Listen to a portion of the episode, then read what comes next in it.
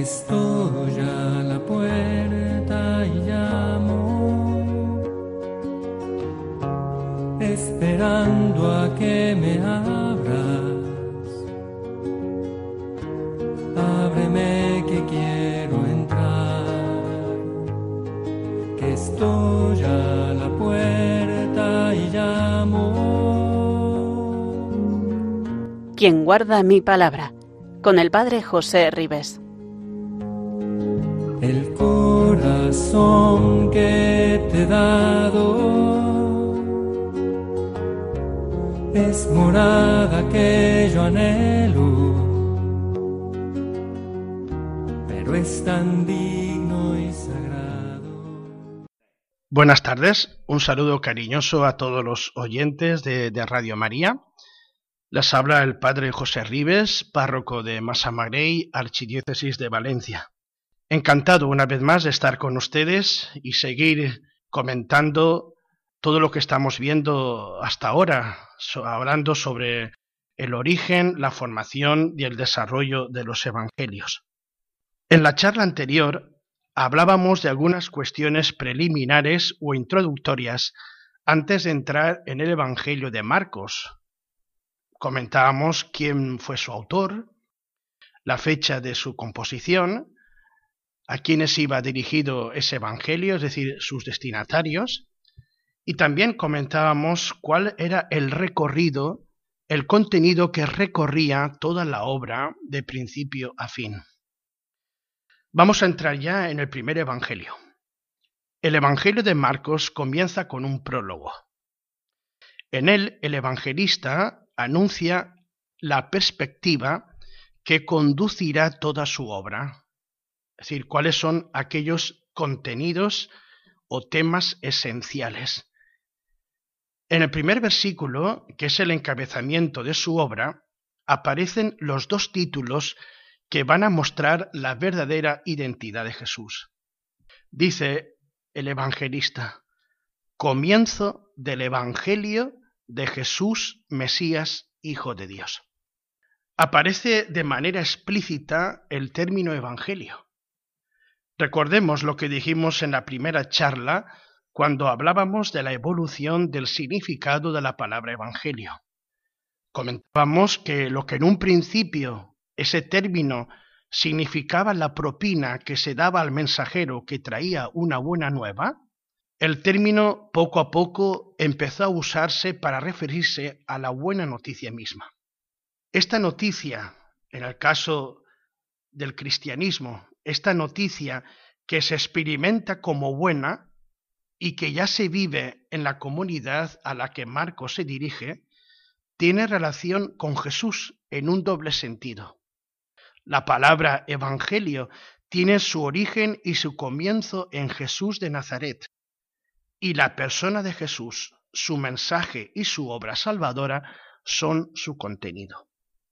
El evangelista quiere explicar cómo fue el comienzo de esa buena noticia que es una realidad ya para sus destinatarios. Su obra, su evangelio, va dirigida a cristianos que conocen por experiencia la noticia de Jesús, la experimentan como buena y a ella han ligado íntimamente sus vidas. El evangelista quiere explicarles cómo comenzó este evangelio, que es Jesús, el Mesías, el Hijo de Dios. Así es como él nos lo presenta en el, en el inicio de su obra y que va a desarrollar a lo largo de la misma. Vamos a empezar con la palabra Mesías. Él dice, comienzo del Evangelio de Jesús, Mesías. La palabra Mesías, en griego Cristo, puesta aquí en el título de la obra, tiene una gran importancia. Esta palabra está indicándonos la verdadera identidad de Jesús. Literalmente, el término Mesías significaba, significa ungido. Y con ese término se referían al rey ungido por Dios para y enviado por Dios para salvación de su pueblo. Por tanto, el término Mesías en el Antiguo Testamento, la palabra ungido iba referida ante todo a la figura del rey, elegido, ungido por Dios para realizar su plan de salvación sobre su pueblo. Y esa figura de rey, esa figura del ungido, del Mesías, fue adquiriendo poco a poco un significado muy concreto a lo largo de la historia de Israel. Poco a poco, a lo largo de la historia, se va dibujando la figura de un rey futuro enviado por Dios para salvar al pueblo de sus desgracias y en medio de sus dificultades. Ante esta esperanza, la tentación es concebir, más que la tentación es la inclinación que está teniendo el pueblo ante sus acontecimientos y sobre todo ante los acontecimientos tan duros y difíciles que han ido viviendo a lo largo de la historia, va surgiendo en el pueblo la esperanza de un Mesías que vendría a restaurar lo que se había perdido. Un Mesías glorioso que sería ante todo el restaurador de la monarquía de David. Un Mesías que sería el guerrero victorioso que expulsaría a los romanos un Mesías que derrotaría y humillaría a las naciones paganas y devolvería la gloria a Israel. Jerusalén y el templo serían el centro del mundo, a donde todos vendrían a aprender la ley y adorar al único Dios verdadero. Por tanto, la palabra Mesías, incluso en la época de Jesús, tenía unas resonancias muy concretas. Para ellos el Mesías era el líder consagrado por Dios para cambiar el rumbo de la historia de Israel. Israel pasaría de ser una nación pobre y oprimida a una nación gloriosa y justa, que sería luz y centro para todo el mundo. En este caso, el Mesías sería el custodio, el maestro de la ley, el juez que purificaría al pueblo e inauguraría una época donde no habría ni pobres ni oprimidos. Y todo cuanto formaría parte del pueblo, incluso sus instituciones, como el templo, el sacerdocio, los tribunales de justicia, etc., funcionaría con la llegada del Mesías como es debido, y el pueblo sería fiel a Dios. Por tanto, eh, para los contemporáneos de Jesús, incluso en épocas anteriores, el Mesías iba relacionado con el comienzo, con la inauguración de una nueva época donde acabaría el pecado, el hambre y la desgracia, pero en continuidad con la gloriosa tradición del pueblo de Israel. Por esto, las instituciones de Israel continuarían aunque serían purificadas y reformadas. Según muchos, el Mesías debería hacer su aparición en el alero del templo, desde donde daría su proclama al pueblo y empezaría su victoria.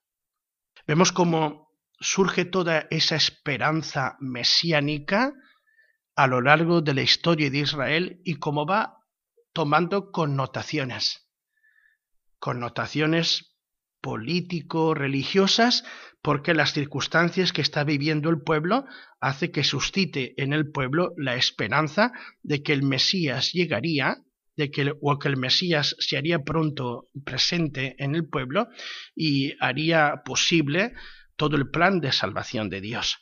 Aunque vemos cómo ese plan concebido por el pueblo pues haya tomado connotaciones eh, que, no, son, no están de acuerdo con el programa de Jesús.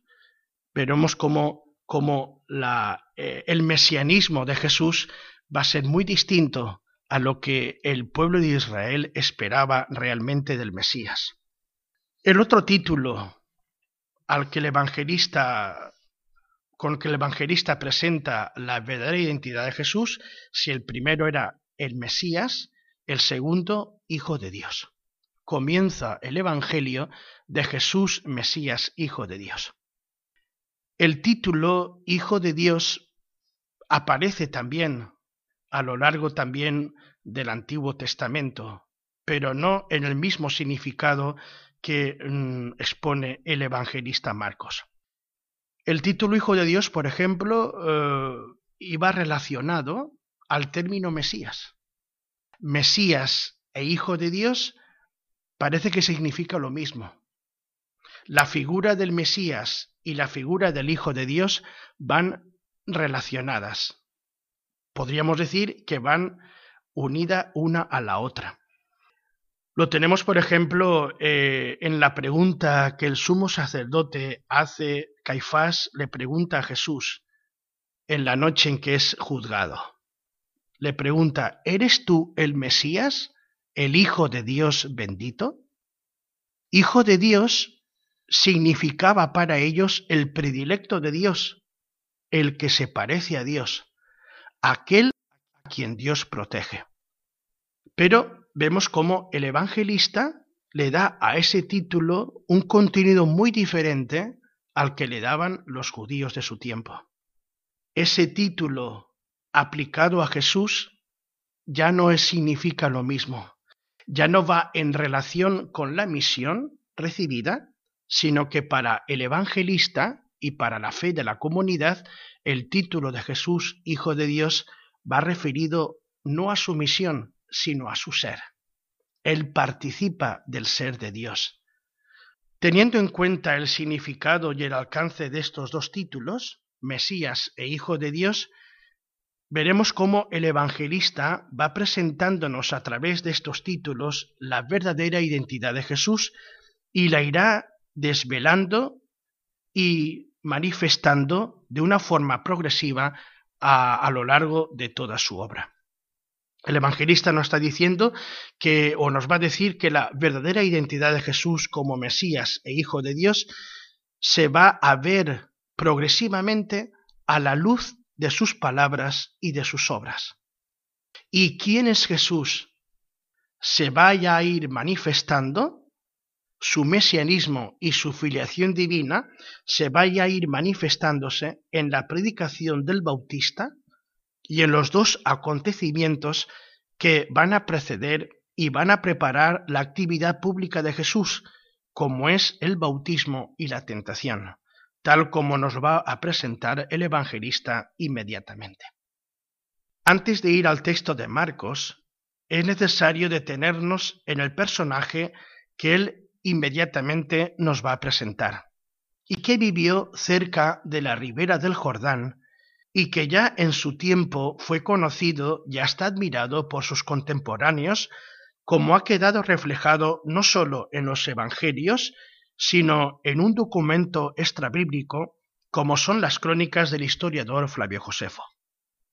El comienzo del ministerio del Bautista lo podemos situar entre finales del año 26 o principios del año 27 después de Cristo y su final hacia el año 30 después de Cristo. Es decir, que el ministerio del Bautista en, las, en la ribera del Jordán duraría más o menos unos tres años. Nos dicen los evangelios que Juan se instaló en uno de los afluentes brazos del río Jordán, cerca de donde éste desemboca en el mar muerto, y que allí se puso a enseñar y a bautizar.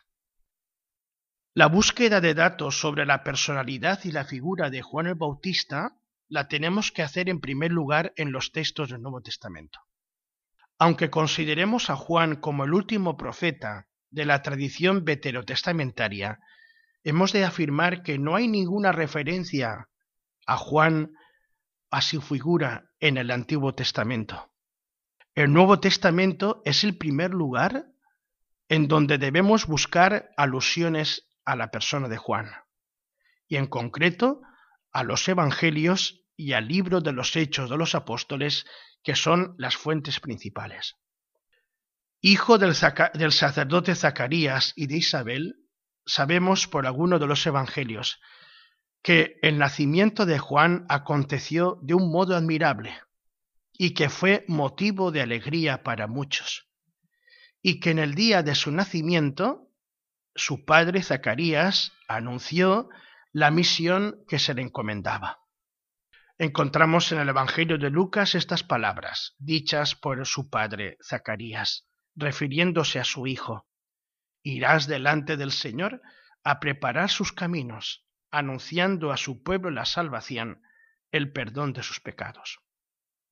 El sobrenombre con el que se le reconoce desde los primeros tiempos hace honor a su misión espiritual, Juan.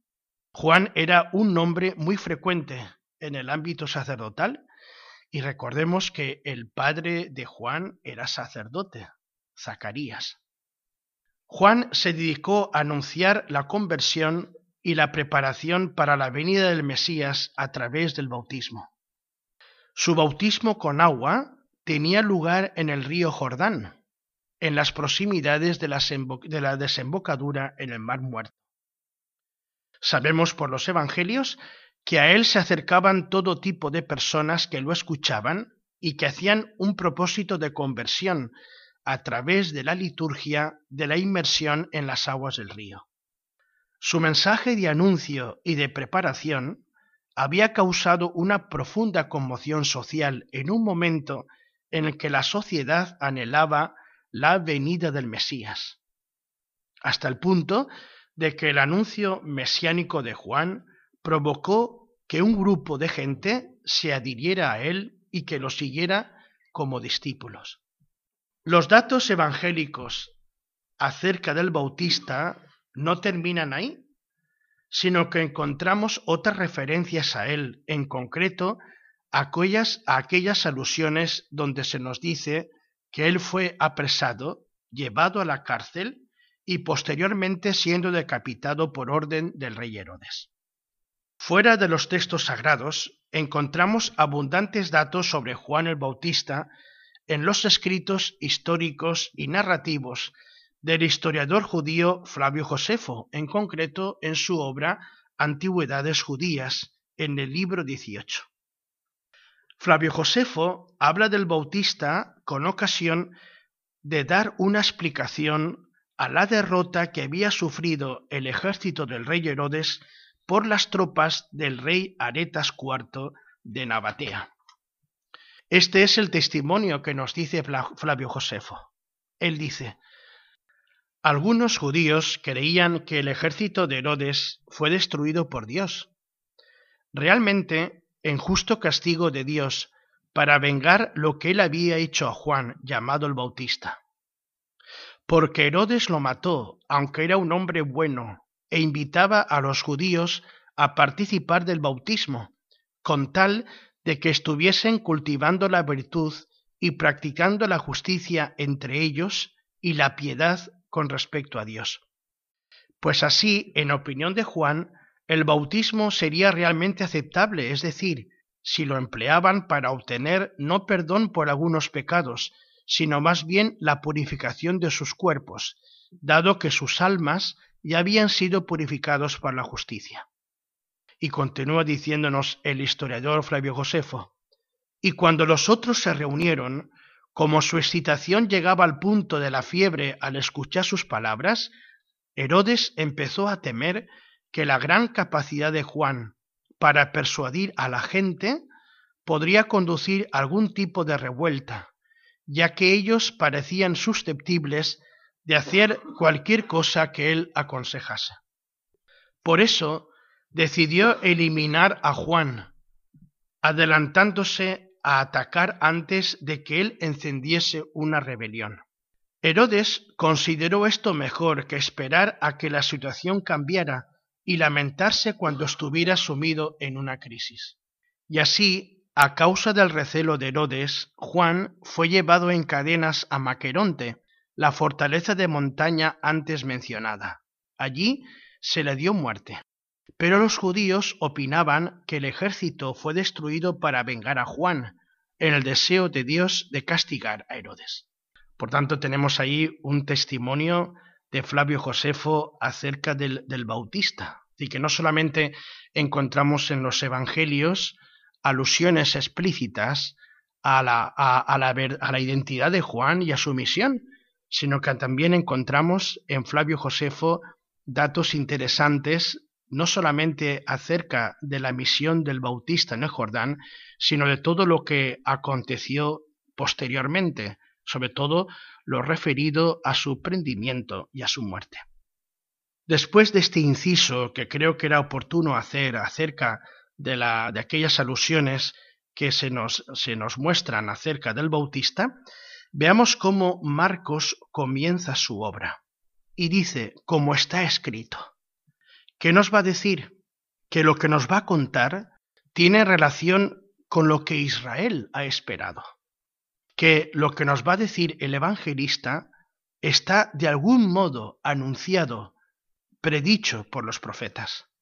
Por eso comienza el evangelista citando al gran representante de la tradición profética, al profeta mesiánico por excelencia, que es el profeta Isaías.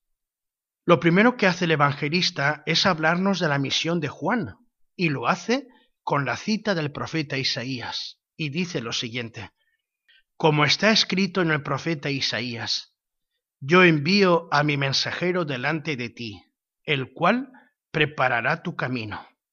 Voz del que grita en el desierto, preparad el camino del Señor, enderezad sus senderos. Así comienza el evangelista la, alusión a, a Juan y a su misión. El evangelista ha recurrido al profeta Isaías, ha recurrido a la cita del profeta para decir que la misión de Juan es la del mensajero enviado por Dios que llevando a cumplimiento las promesas antiguas, señala y prepara el nacimiento de una nueva era, el tiempo del Mesías.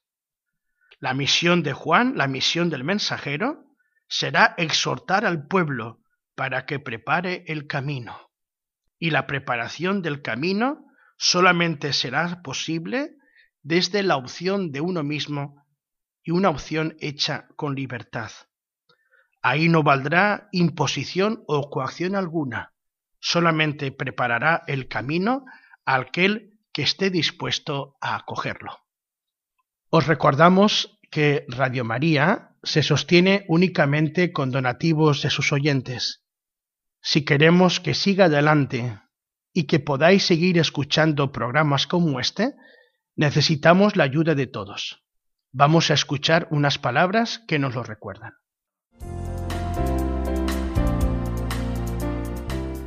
Dad gracias al Señor porque es bueno, porque es eterna su misericordia. Rezamos en los salmos.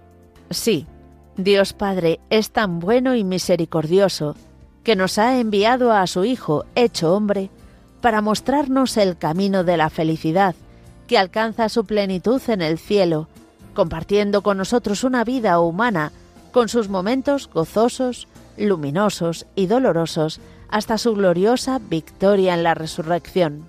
Una historia de amor que comenzó en su nacimiento y que Radio María lleva 25 años anunciando en España, con el apoyo de mucha gente buena que ha hecho posible esta radio que cambia vidas.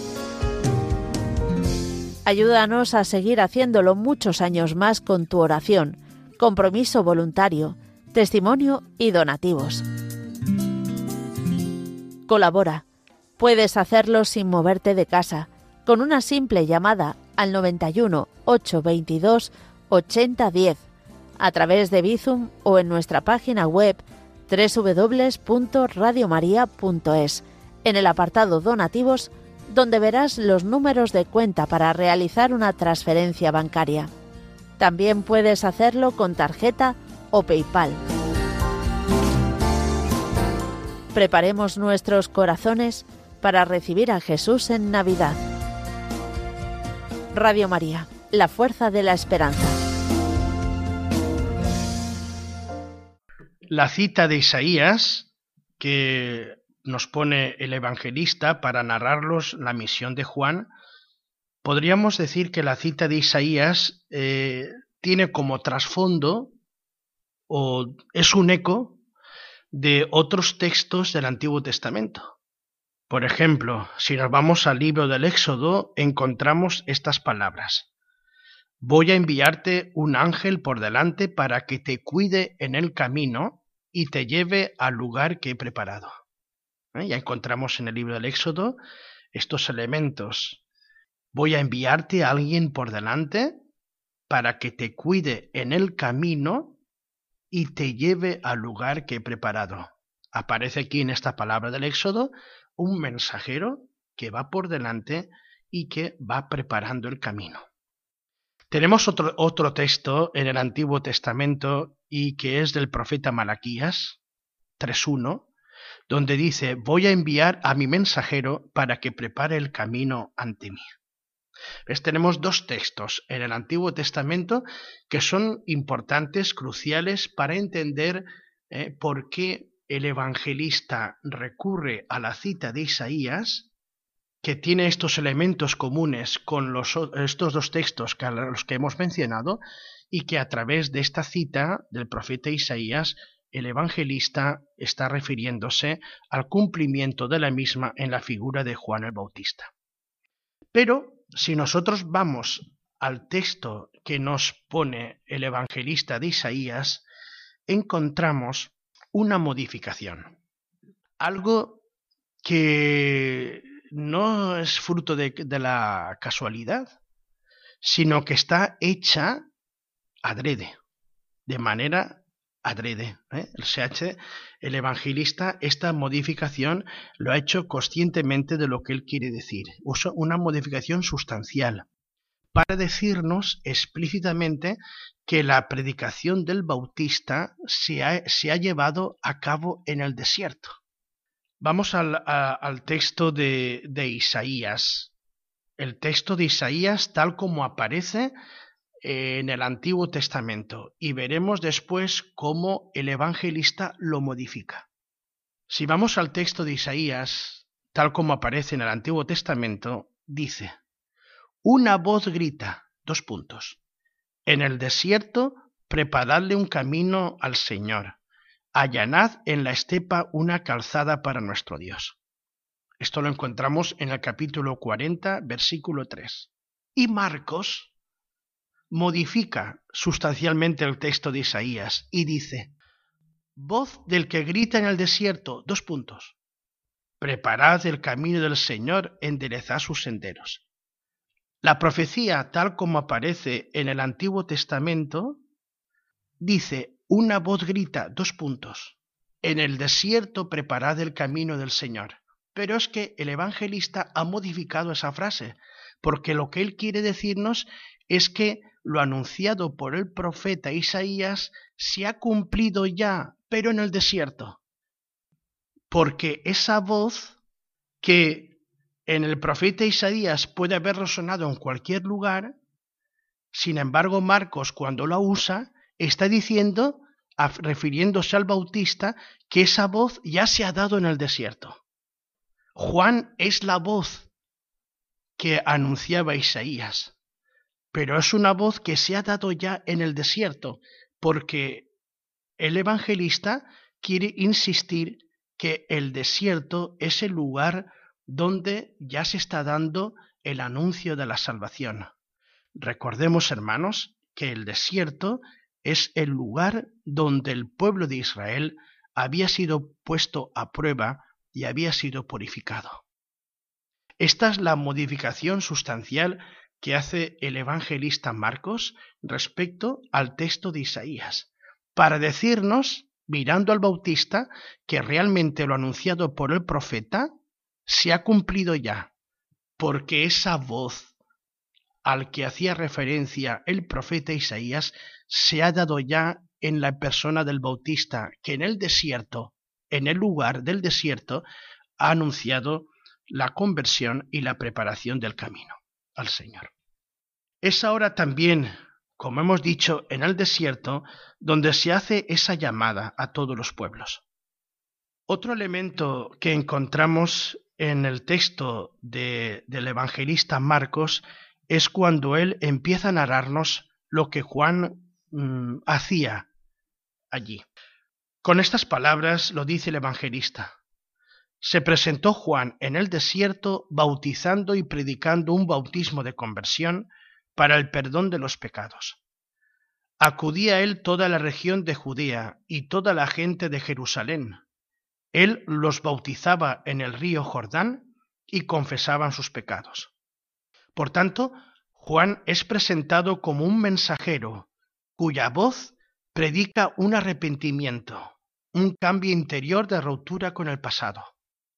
Para ello, elige un gesto simbólico, que es sumergirse en el agua. Sumergirse en el agua como un signo de muerte al pasado para empezar una vida nueva. Por tanto, el bautismo que realiza Juan es un símbolo de muerte y una señal de arrepentimiento. Porque en este caso, arrepentirse es no querer haber hecho lo que se hizo, es no identificarse uno con su pasado, es no seguir el rumbo de su pasado, es morir al pecado. Lo que produce el perdón es el arrepentimiento y no el sumergirse en el agua. Sumergirse en el agua es el signo del arrepentimiento. Lo que pide Juan es el arrepentimiento verdadero. Los pecados de los que hay que arrepentirse son los mismos pecados que denunciaban los profetas, es decir, la injusticia entendida como desprecio de Dios y desprecio del prójimo. Y este arrepentimiento sí que obtiene de Dios un perdón total, pues Dios perdona al hombre que cesa en la injusticia y que se propone llevar una vida nueva. La llamada de Juan en el desierto no es una más de las que ha habido a lo largo de la historia de Israel. Esta llamada es la última, la definitiva. Y esto nos lo quiere decir el evangelista a través del estilo que lleva, el estilo de vida que lleva el bautismo y su forma de vestir.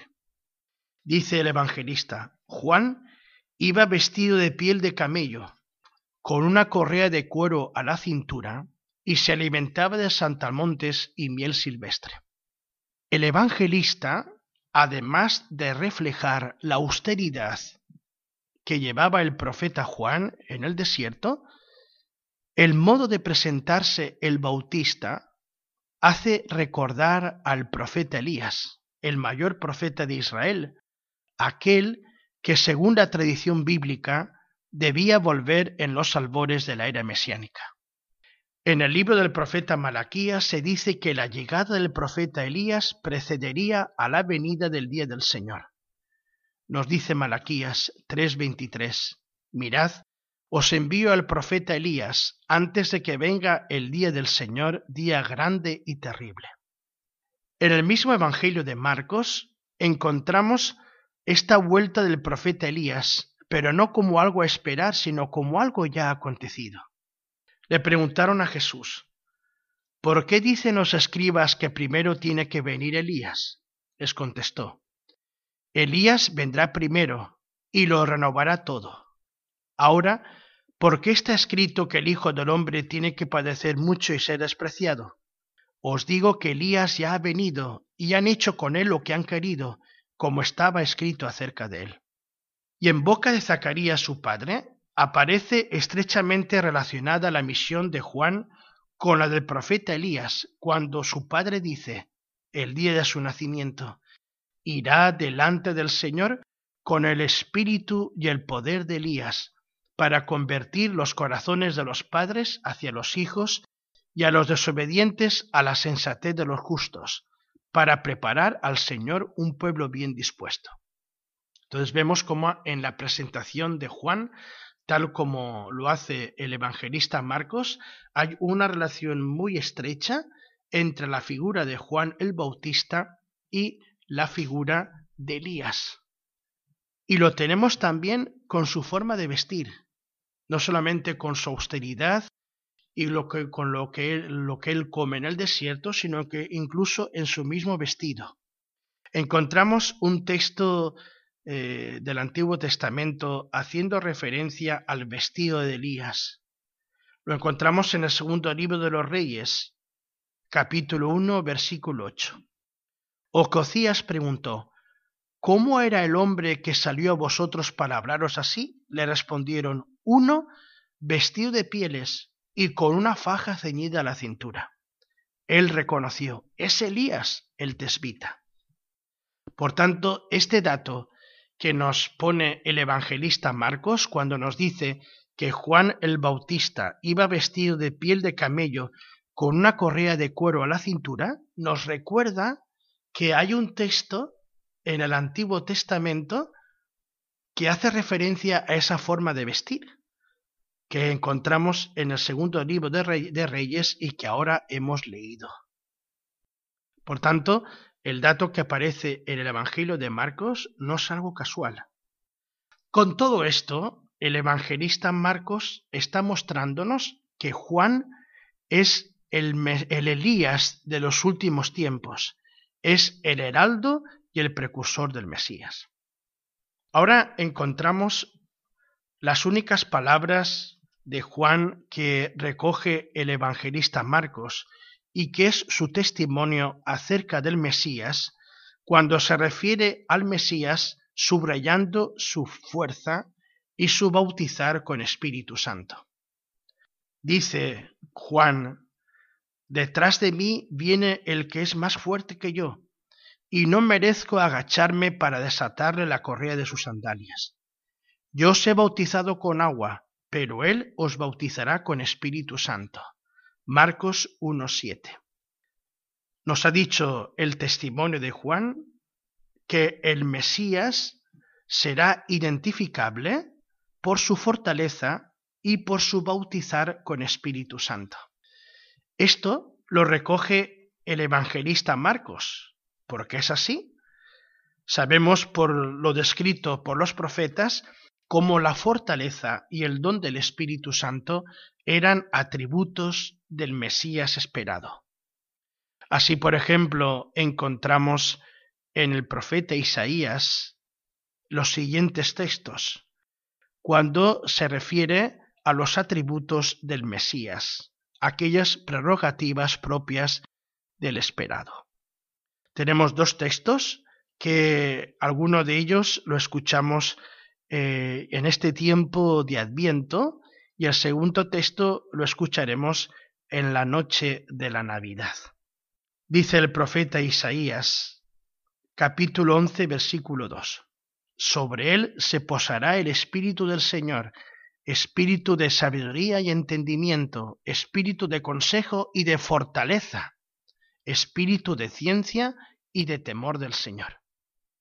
Y el segundo texto de Isaías que nos sirve para entender eh, la predicación del Bautista y cómo, eh, el evangelista ve en ello eh, el anuncio del Mesías y de sus prerrogativas, lo encontramos en Isaías 9:6, cuando dice el profeta, Lleva a hombros el principado, y es su nombre maravilla de consejero, Dios fuerte, Padre de eternidad, príncipe de la paz, para dilatar el principado con una paz sin límites sobre el trono de David y sobre su reino, para sostenerlo y consolidarlo con la justicia y el derecho desde ahora y por siempre.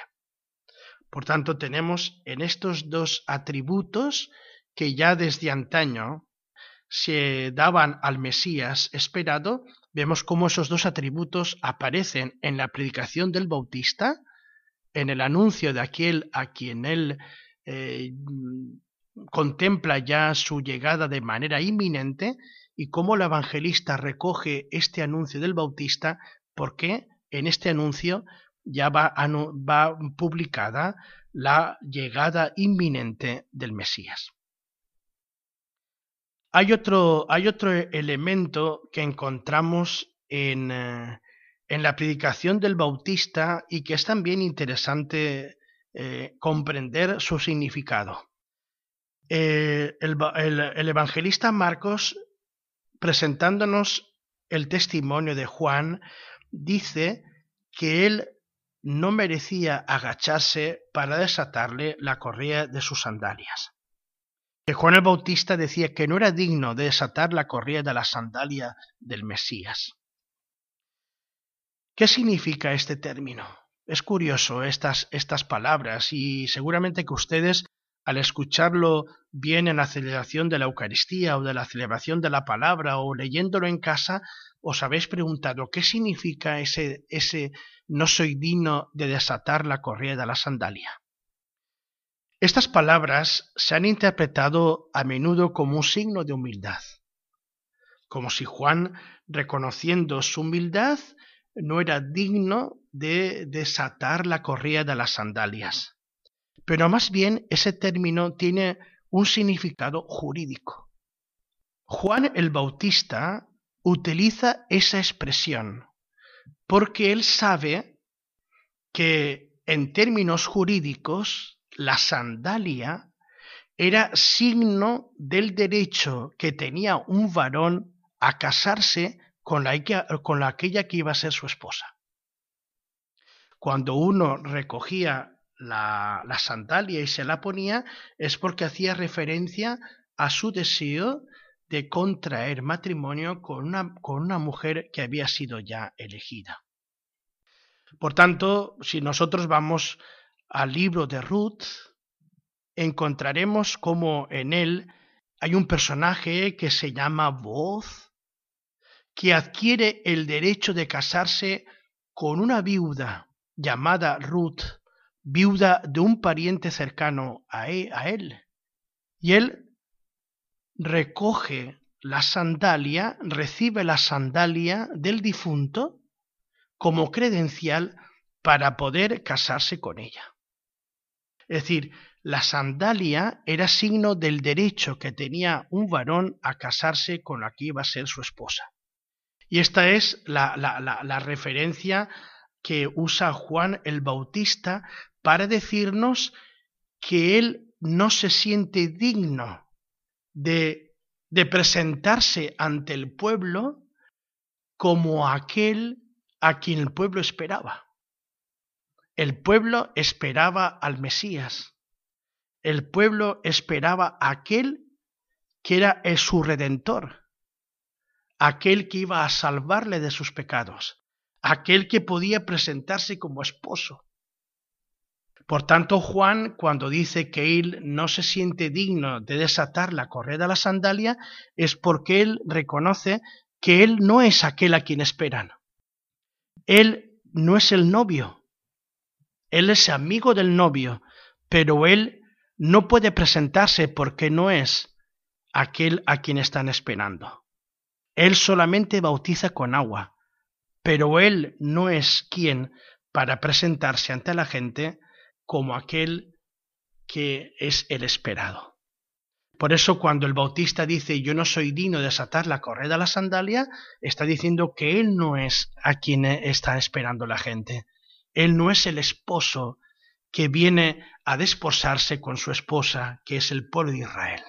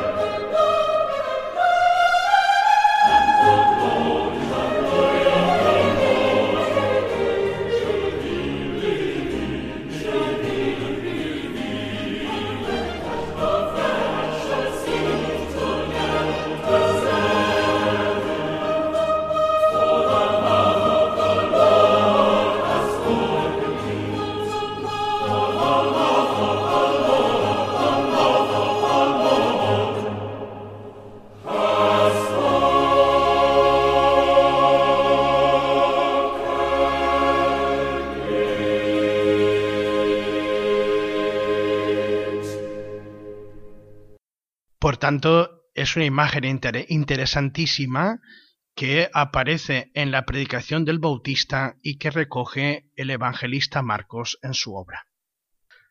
Damos un, paso adelante más eh, en la narración del Evangelio porque el anuncio de Juan recibe su confirmación y su cumplimiento necesario en el relato que inmediatamente se nos presenta, que es el bautismo de Jesús. Este hecho marca un antes y un después en la vida de Jesús y los evangelistas le conceden muchísima importancia y nos lo narra de manera distinta cada evangelista en su obra. Tras el largo periodo de vida oculta en Nazaret al abrigo de su familia, se acerca la hora de empezar su ministerio. Jesús está dispuesto a comenzar la tarea que Dios le ha encomendado. Y en su bautismo en el Jordán, Jesús es manifestado como Hijo, el predilecto de Dios, lleno del Espíritu, dispuesto a comenzar su misión mesiánica. Este momento fue decisivo para Jesús en la comprensión de su identidad y de esa misión que va a asumir hasta las últimas consecuencias. Si comparamos el relato de Marcos con el de los otros evangelios, vemos inmediatamente cómo éste narra el bautismo de Jesús de una forma muy breve, con muy pocas palabras. Marcos lo cuenta así. Sucedió que por aquellos días Jesús llegó desde Nazaret de Galilea y fue bautizado por Juan en el Jordán.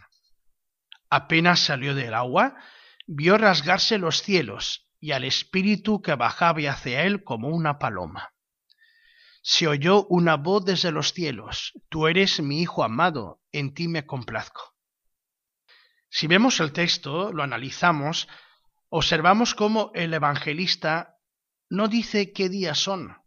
Él dice, sucedió que por aquellos días llegó Jesús, pero nos dice, no nos dice qué días fueron. Tampoco es de su interés precisar el momento concreto. Él solamente quiere destacar de dónde procede Jesús. Jesús llegó desde Nazaret de Galilea. Si bien el bautista no se sabía de dónde venía, solamente dice que apareció en el desierto, Jesús sí sabemos de dónde viene. Viene de Nazaret de Galilea. El evangelista ha querido precisarnos de dónde proviene. Él no proviene de la capital de Jerusalén, que era el centro del poder económico, político y religioso. Jesús viene de Galilea y en concreto de Nazaret, que era un pueblo insignificante que ni siquiera se nombraba en el Antiguo Testamento, situado en lo más lejano de la tierra que Dios dio a los patriarcas. Recordemos, hermanos, que la gente acudía al Jordán y que confesaba sus pecados. Nos lo ha dicho el evangelista Marcos anteriormente. Sin embargo, Jesús, que acude como uno más, no confiesa sus pecados. Por eso el bautismo de Jesús no tiene el mismo sentido que el de los demás. Jesús no viene a romper con el pasado, como hacían aquellas personas que se acercaban al río Jordán en señal de penitencia y de conversión. Iban a romper con un pasado que estaba lleno pues de, de infidelidades, de pecados. Jesús no viene a romper con nada. ¿Qué significa el bautismo de Jesús?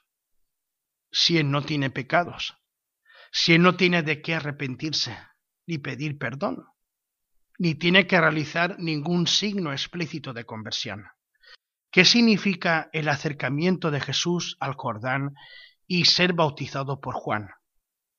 Su bautismo es señal de compromiso, de llevar a cabo su misión hasta la muerte. Jesús mismo, en otros momentos del Evangelio, va a aludir a su misión en términos bautismales, va a aludir a su bautismo cuando les pregunta a los hijos de Zebedeo, Santiago y Juan, cuando les dice, ¿sois capaces de beber el cáliz que yo he de beber o de bautizaros con el bautismo con que yo me voy a bautizar? Tanto, con esa referencia de Jesús a ese bautismo, está haciendo referencia a su muerte. Jesús se bautiza sabiendo cuál es su misión. Si bien en el bautismo la gente acudía a Juan para romper con su pasado, Jesús al bautizarse o al dejarse bautizar por Juan en el Jordán, está anticipando lo que será el camino que le llevará su fidelidad a la misión encomendada. Ese camino, ese, camino tiene una dirección, que es su entrega, su muerte.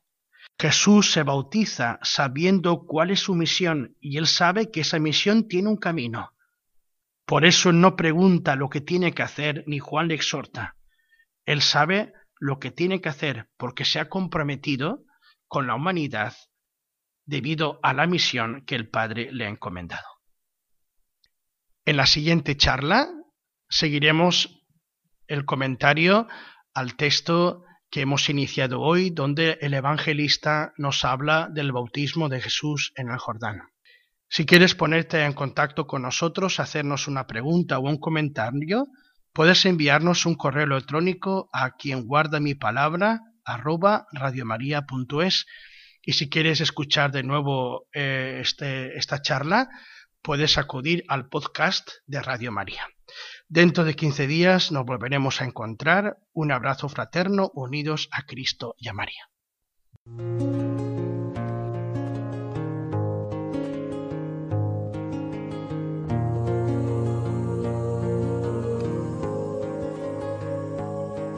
Estoy a la puerta y llamo,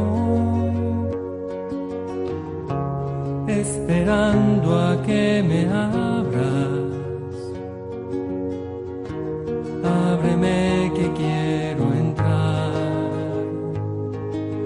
Estoy a la puerta y llamo. Quien guarda mi palabra, con el Padre José Ribes. el corazón que te he dado es morada que yo anhelo, pero es tan difícil